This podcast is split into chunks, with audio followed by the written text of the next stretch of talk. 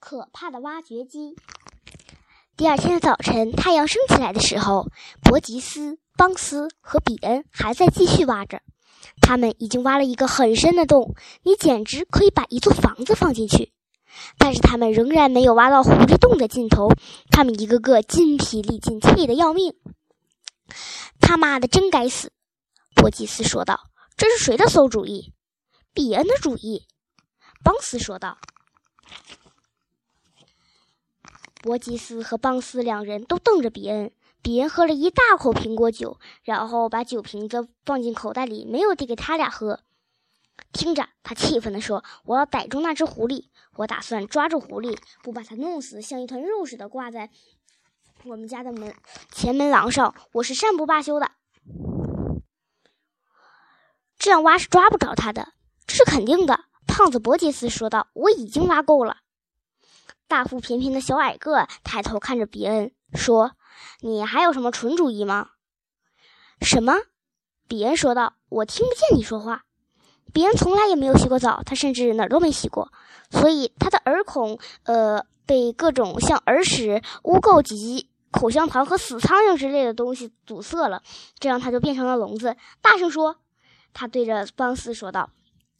于是邦斯大喊着说：“你还有什么蠢主意吗？”比恩用一只脏手指挠了挠后颈。嗯，就按照这个活来说，我们需要机器挖掘机，用挖掘机五分钟就能把它挖出来。这是一个相当好的主意，其他两位只好接受。那好吧，比恩开始负责起来，说：“伯吉斯，你留在这里，嗯，看着别让狐狸跑了。邦斯和我去把挖掘机开来。他们要是设法逃跑，你就赶快向他们开枪。”瘦高瘦高的比恩走了，矮个子邦斯一路小跑着紧随其后。大胖子伯杰斯留在原地，比没有动，手里端着枪对准狐狸的洞口。不久，两台旁边带有机器机器铲的大型挖掘机轰隆隆地开进了树林。比恩开着一台，邦斯开着一台，两人的挖挖掘机都是黑色的，看起来就像凶残的杀人怪兽。那我们开始吧，比恩喊道。“狐狸们死定了！”邦斯喊道。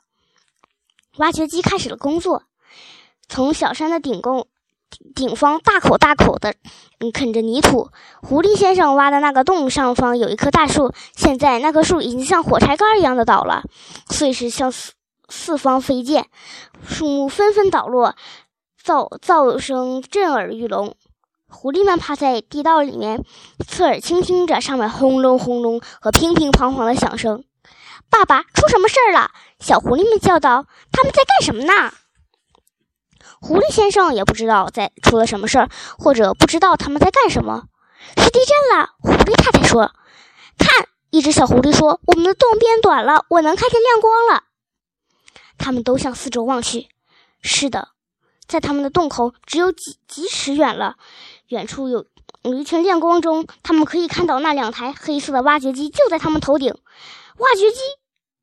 狐狸先生叫道：“还有机器铲，拼命的挖呀挖呀挖呀！”